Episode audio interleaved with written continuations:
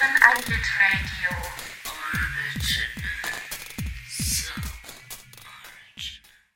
The situation is complex and extremely difficult to grasp within the framework of the experiment. Willkommen bei Unbei. Um nichts, wie eigentlich immer. Eine Essayreihe von Hier entscheiden der Zufall und die potenziellen Sätze, die Kinesis der Wörter, der Bedeutungen und deren Zukünfte über das, was gesagt wird. Der diesmonatige Impuls heißt Blick auf die Uhr, auf die Möwen und die Segel, die Fähren. Das hier ist Folge 3. Möwen, ein Badespaß.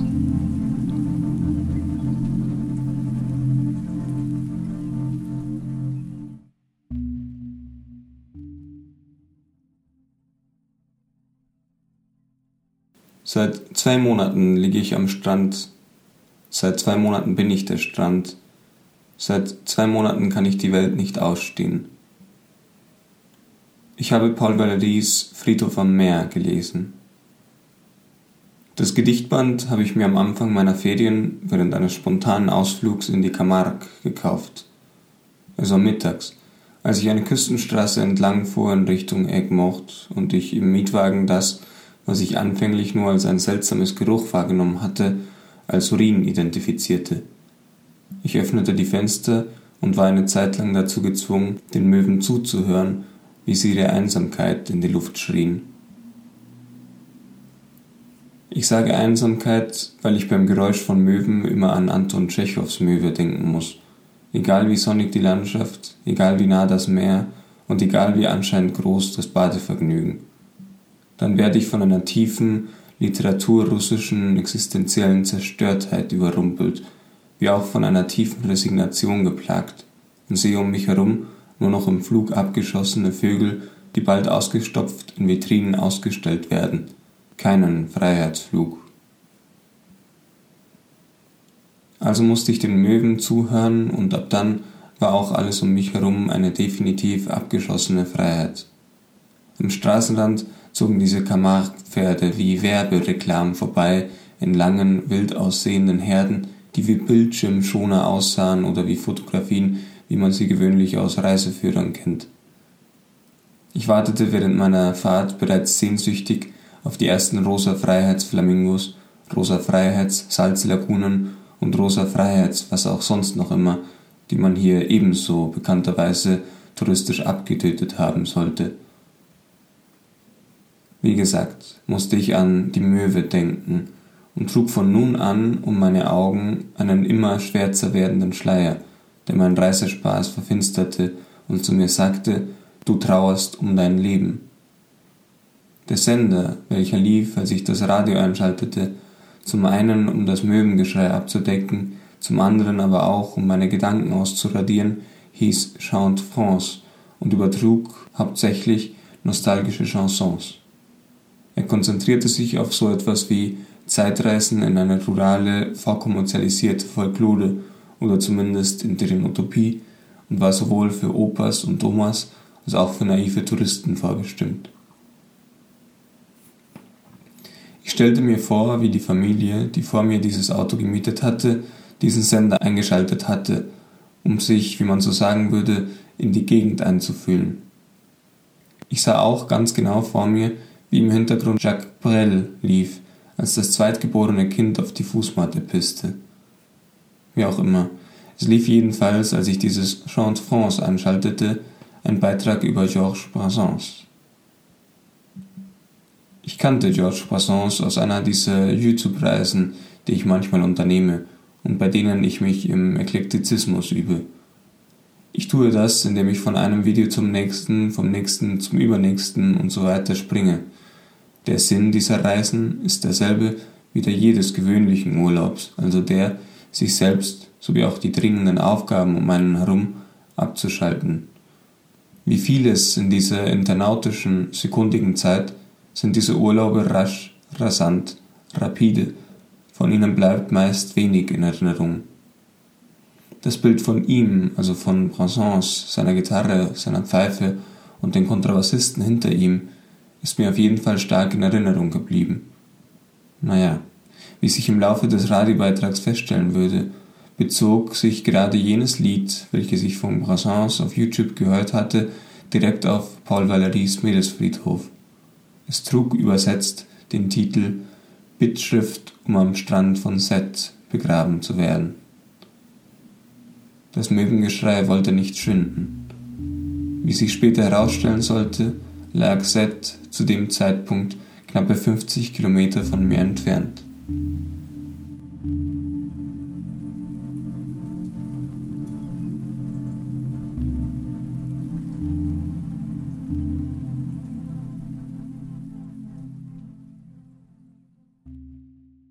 Egmont.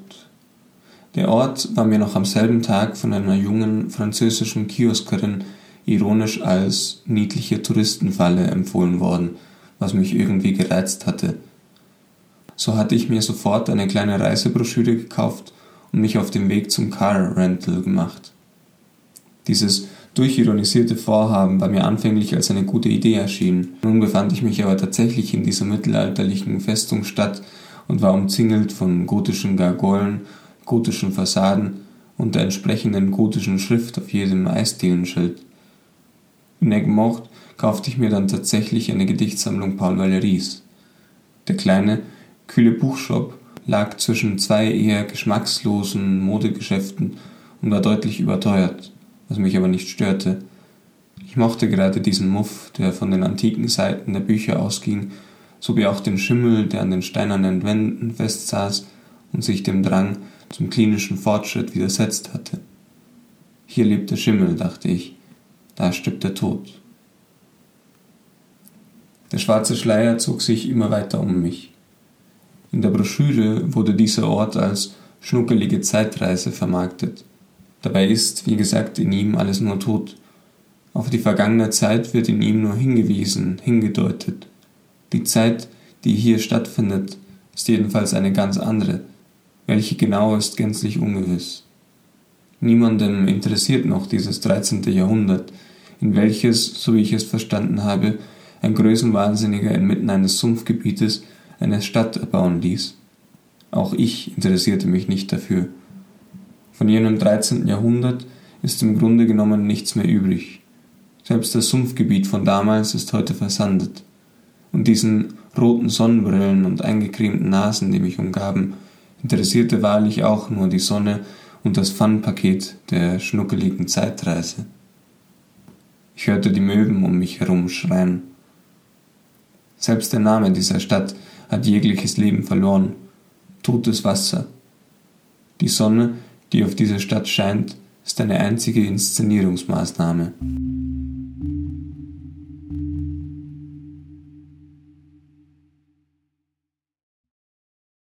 Ich habe es schon immer bemerkenswert gefunden, dass das französische Wort für Strand, also la plage, auf Deutsch auch als Plage gelesen werden kann. Die französische Küste ist dann nach dieser deutschen Lesart voll von, auf Deutsch, Plagen. Die deutschen Touristen gehen in die Plage, um sich zu sonnen. Die Sonne scheint friedvoll auf die deutsche Plage. Ich entschied mich jedenfalls dort in Egmont sofort in die Plage zu fahren – weil ich mich in der Stadt und in der zur Geschichtlichkeit vorbestimmten Umgebung sehr verloren und einsam fühlte. Und dann entdeckte ich tatsächlich auf einer Landkarte den Strand von Seth und wollte unverzüglich hinfahren. Als ich nun daran zurückdachte, wie ich mit dem Auto von Egmont in Schreckenseile weggedüst war, brach vor mir das Meer in sich zusammen. Zumindest ein kleiner Teil davon. Die Sonne schlug mit ihrem Keil auf die faulen, erschlafften Mittelmeerwellen ein. Ich habe Spaß, dachte ich mir in der Sonne und in der Windstille und im Möwengeschrei und beobachtete ein kleines Mädchen, wie es ihre Füße im Wasser badete. Es ist der Luxus des Raubtieres. Das Raubtier kann sich sonnen, ohne der Angst vor einer imminenten lebensgefährlichen Attacke.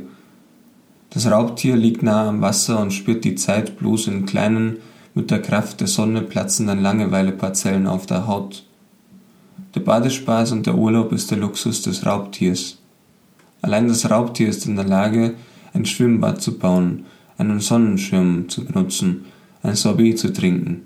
Ein Spatz hat ohnehin mit seiner todesängstlichen Unruhe nichts am Stand verloren. Ein klares Signal jener fürchterlichen Todesangst anderer Lebewesen ist, wie schon erwähnt, das Möwengeschrei.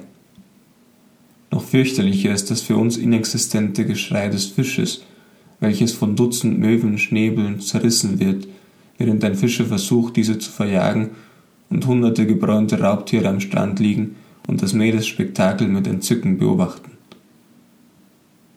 Es gab aber etwas am Strand von Seth, das mich gleichsam beruhigte und beunruhigte, und das war nicht dieser Raubtier-Badespaß, sondern der Friedhof hinter mir, die Texte vor mir und somit auch die gebröckelte Fassade im Sonnenschein.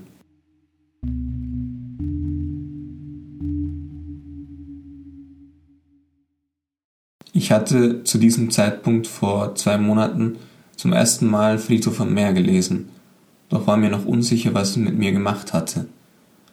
Vor mir sah ich eine ähnliche Unendlichkeit und weiter wie in Ausschnitten aus Jean-Luc Godards Die Verachtung. Nur daran konnte ich denken. Den Film habe ich zwar noch nie gesehen, doch die horizontalen Linien des endlos langen Strands oder auch die Farbkombination blau-rot, welche ich überall in der Architektur sowie auch auf Sonnenschirmen und etlichen anderen Dingen entdeckte, brachten mich oft dazu, an einzelne Szenen dieses Filmes zurückzudenken, die ich möglicherweise auf einer meiner YouTube-Reisen entdeckt habe. An Brigitte Bardot und ihr blaues Haarband, an die breiten Treppen ins Meeresnirgendwo, an die matissehafte Verlorenheit der Stadt und steifen Figuren auf der Leinwand. Daran musste ich denken. Ich glaube also, dass ich als ich das Gedicht Verlans zum ersten Mal las, nicht viel damit anfangen konnte. Ich fand alles in allem die veraltete Sprache und die überschwängliche dichterische Geste etwas lächerlich und verfremdlich, weswegen ich es auch weglag und versuchte ein kleines bisschen zu schlafen. Somit geht es mir aber mit vielen älteren Texten. Auf manche greife ich nie wieder zurück, ich versuche es nicht, sehe darin keinen Zweck, mich weiter zu vertiefen doch bei diesem Gedicht sollte es anders kommen. Ein bisschen schlafen konnte ich, nachdem ich es gelesen hatte, jedenfalls auch nicht. Obwohl ich vorm Schlafen erst ans Ufer gehen musste, um mich kurz zu erfrischen, kam es mir so vor, als hätte der Text nichts mit mir gemacht. Dass er mir nichts sagen würde, sondern sich in Taten einwirken würde, konnte ich natürlich nicht ahnen. Das Meer blickte mich allerdings bereits mit ganz anderen Augen an, in Gedanken fand ich das Gedicht jedoch, wie gesagt, ein bisschen ernüchternd. Vielleicht hatte ich einfach zu diesem Zeitpunkt immer noch eine größere Nähe zu den Zeilen Brassens, die ich ja kürzlich im Auto gehört hatte. Der Text von Brassens ist im Vergleich zur enormen Seriosität Verlins von einem kecken, bittersüßen Humor durchtrieben. Es scheint mir, als gäbe es dafür noch keine richtige deutsche Übersetzung, ich habe zumindest keine gefunden. Die Landschaft, in der ich Brassens Lied situiere, ist die Landschaft von Jacques Tati, Monsieur Hulot oder die von Italo Calvinos Herr Palomar. Die Landschaft Velins ist hingegen voller gewaltiger Wogen und Böen, die zu metaphysischen Überlegungen zur Sterblichkeit, zum Körper und zur Seele dienen, die ich zum Zeitpunkt meiner Lektüre meines Aufenthaltsortes Alba nicht sehr ernst nehmen konnte. Von diesen Stürmen war am Strand von Seth nämlich nichts zu sehen, eher eine kleine, frische, pupsige Brise. Aber genau diesen Kontrast zwischen beiden Texten fand ich auch sehr erhellend. Ich mochte das Freche bei Brassens. Er bittet darum, am Strand begraben zu werden, macht aus dem Meeresfriedhof einen tatsächlichen Strandurlaub. Entschuldige, Verlin, sagt er, dass ich dich übertreffe.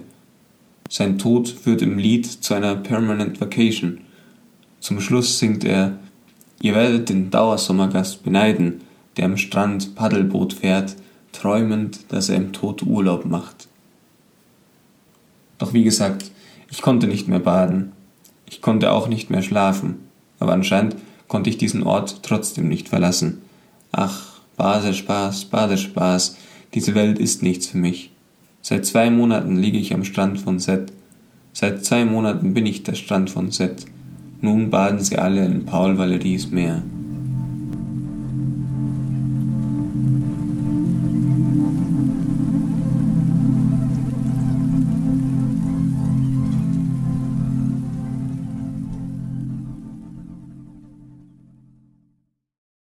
Wie Italo Calvino schreibt, Tod sein ist also gar nicht so leicht, wie es scheinen mag. Nun sind diese zwei Monate vergangen und ich sehe, was der Text mit mir gemacht hat. Ich bade meine Zehen im unendlichen Nichts. Das Meer ist ganz still, nur unterhalb der Oberfläche spüre ich diese enorme Unruhe, die sich in Wallungen über den Strand ergibt. Sie ist vielleicht auch meine innere Unruhe, womöglich sogar aus Sicht des Meeres. Das Meer, das mir Form gegeben hat und aus mir Form bezieht. Alles bewegt sich zu mir und dann wieder von mir ins Meer, ein unendliches Schenken und Nehmen. Einen Steinwurf von mir entfernt spielen zwei Kinder mit einem blauen Nivea-Ball. Manchmal pustet der Wind den Ball ein bisschen zurück an die Küste, die Kinder springen wie Delfine vom Wasser hoch und lassen sich wie Wale auf den Rücken wieder fallen. Das Meer erlaubt ihren Körpern Zutritt, es nimmt sie harmlos an und umarmt sie mit einer schweigsamen Warnung. Ein wenig Wasser fällt erneut auf meine Zehenspitzen. An der Küste türmt sich der Schaum, nach und nach werden meine Füße vom nassen Sand umgeben und sinken langsam ein. Ein Verkäufer kommt vorbei mit einer Menge Handtücher, Sonnencreme und Beachballschlägern. Er verkauft einen seiner Schläger und schreit der spontanen Kundin hinterher Have fun. Und für mich hört es sich an wie ein schrecklicher Imperativ. In der Ferne sehe ich ein Segelboot und erst dann fühle ich mich frei. Ganze zwei Monate hat es gedauert. Das muss also dieses Gefühl von Freiheit sein, also diese Freiheit, die andere sich im Urlaubsspaß versprechen.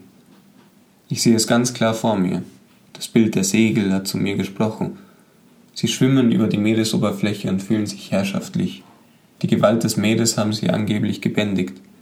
Die Kräfte des Windes stehen ihnen zur Verfügung. Sie erleben die Schnelligkeit in rasanten Landschaftsveränderungen. Die Segel schreien Freiheit in meine Augen und bewerfen mich mit Urlaub. Doch sie segeln nur auf der Freiheitsoberfläche. Die Freiheit, die ich aber in diesem Zeitpunkt entdecke, schreit mich von oben in Form grässlicher Möwen an und wirkt von ganz unten, vom Boden, auf dem ich stehe, auf mich ein. Sie ist im Wasserwirbel, im Strudel, in gewaltigen Meeresbewegungen zu spüren. Die Freiheit ist auch die unkontrollierbare Gefahr, der unausweichlich nahe Tod, die unmittelbare Angst. Auch die Würmer, die Nager, die Käfer, die Larven sind frei. Diese Ferien sind ein fürchterlicher Tod. Vielleicht ist das, was ich fühle, die Langeweile, die ein Raubtier verspürt, wenn er in den Supermarkt geht, auf Kochschinkenjagd. Der Nivea-Ball fliegt ein wenig in die Luft und nähert sich dem Ufer. Eines der Kinder rennt dahin, wo sich der Ball befindet, hebt es auf und blickt kurz auf den Strand. Ich hoffe für einen Moment, dass es aus dem Wasser steigen wird, doch es rennt wieder dort zurück, wo es halb im Wasser stehend mit dem anderen Kind spielen kann. Nun muss ich also wieder an die Plage denken.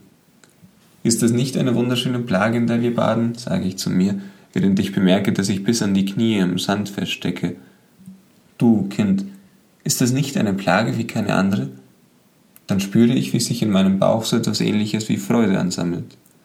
Ach ja, und bringt es nicht enorm viel Vergnügen, dieses, ich denke mal, es ist ein Thunfisch-Sandwich, in dieser Plage zu essen, junge Frau im gelben Bikini? Eine seltsame Zufriedenheit ist es, die mein Körper beherrscht. Und du, bist du nicht auch gerne in deinen Ferien auf dieser langen, unendlichen, unausweichlichen Plage? Riechen diese Wellen nicht immer mehr nach Staub? Ich lasse mich treiben. Meine Arme kann ich nicht mehr bewegen, der Sand umgibt mich. Würmer knabbern an meiner eingecremten Haut und ich habe den Eindruck, dass sie kichern. Dann erhebt sich der Wind. Er schreit, Leben, ich versuche es. Und ich spreche, und du, Möwe, singst du nicht gerne deine Lieder in dieser Plage?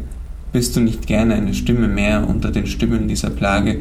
Beschenkst du diese Plage nicht gerne mit deinem Plagengesang, welcher sich heute so schön anhört, wie es noch nie zuvor getan hat.